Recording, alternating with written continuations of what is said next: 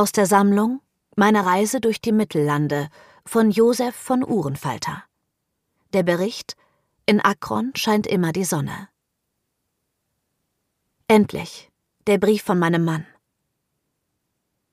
Meine liebe Frau, es ist gar nicht so lange her, da habe ich Rabenstein verlassen und bin nach Akron gereist. Die ersten Tage waren schon ein bisschen kräftezehrend, ging es doch mit der Händlergemeinschaft von Barenlin in Rabenstein nach Hertenbruch in Akron durch einen großen Sumpf. Ich habe mir erklären lassen, dass in Hertenbruch Torf abgebaut und verkauft wird.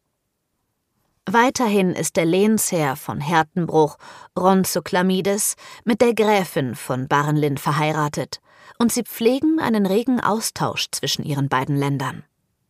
Das erklärt auch die gut befestigten Wege im Sumpf. Aber Akron besteht nicht nur aus Sumpf. Nachdem ich diesen verlassen hatte, bin ich weitergereist.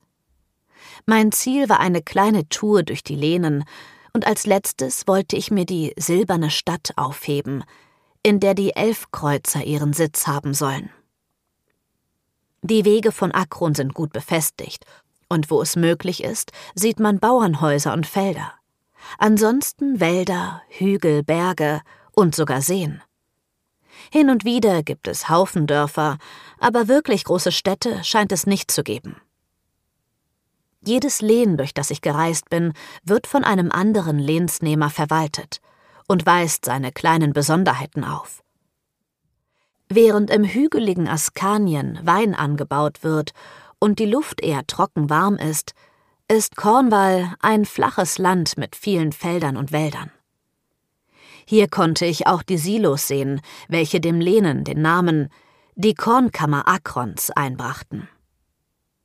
Die Lehnsnehmer dieser beiden Lehnen sind sogar Geschwister und die Kanzlerin des Landes und der erste Ritter. Es soll noch ein Lehnen in Rabenstein geben, namens Pozzupini. Dort gibt es eine Kriegerakademie und seit kurzem wohl auch eine Heilerakademie. Geführt wird das Lehnen von einem Kriegspadre des Ordens. Man berichtete mir, dass es einige Lehnen gibt, von denen man nur wenig hört. Es gibt viele dunkle Gerüchte, aber keine Beweise für diese Gerüchte. In der akronischen Ostmark gab es vor einigen Jahren noch einen Bürgerkrieg.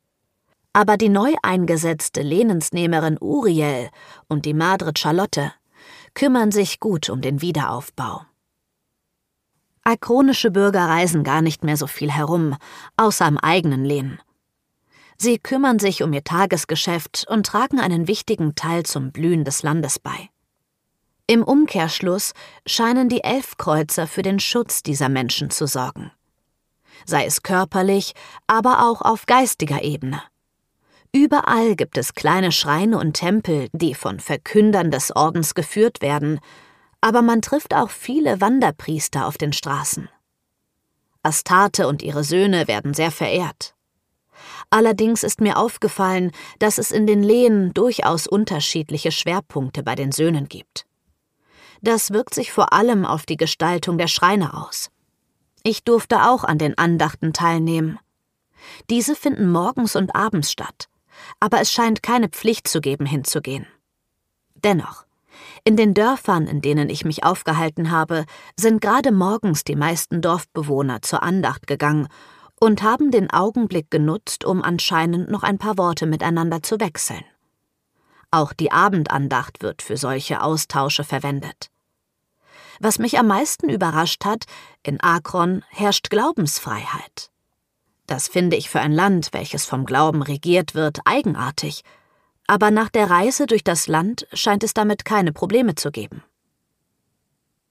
Die Akroner leben ihr Leben für Astarte, die Söhne und für Akron. Sie sind stolz auf ihre Elfenkreuzer, den Fürsten und die Kanzlerin. Sie wissen um ihren Beitrag zur Stärkung des Landes und haben Vertrauen in jene, die sie führen und verteidigen. Natürlich gibt es auch Räuber und auch anderes Gesocks, aber glaube nicht, es gebe hier viele Opfer.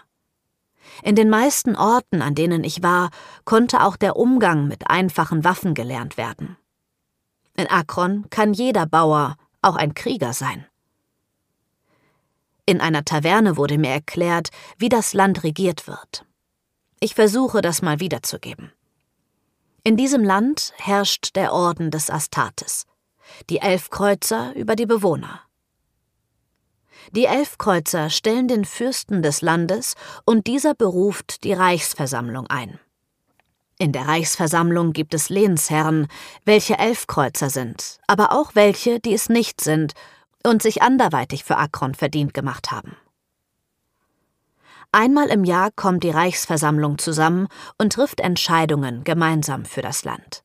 Hin und wieder kommt es hier auch vor, dass neue Lehnsnehmer eingesetzt werden.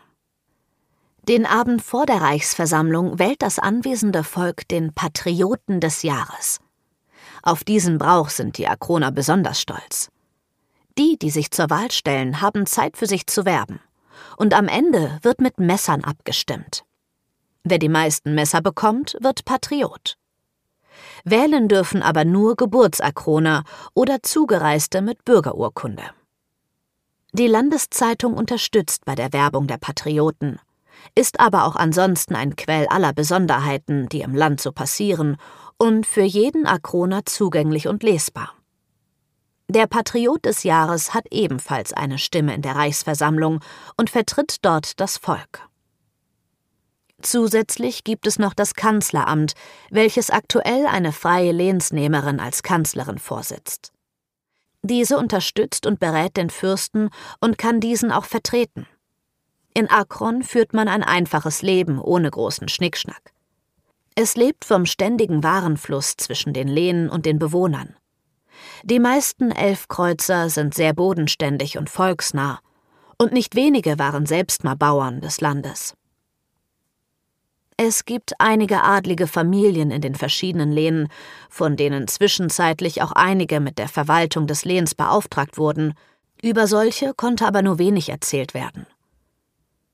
Nachdem ich einen großen Wald, der angeblich wandern soll, von weitem beobachtet habe, ich konnte keine laufenden Bäume sehen, habe ich mich zur weißen Stadt aufgemacht. Das war ein Anblick. Ich trat über einen Hügelkamm, und im Tal konnte ich diese riesige Stadt sehen. Gefühlt ging sie bis zum Horizont, aber vermutlich nur bis zur nächsten Hügelkette. Sie wurden aus weißen Steinen gebaut und strahlte regelrecht im Sonnenschein.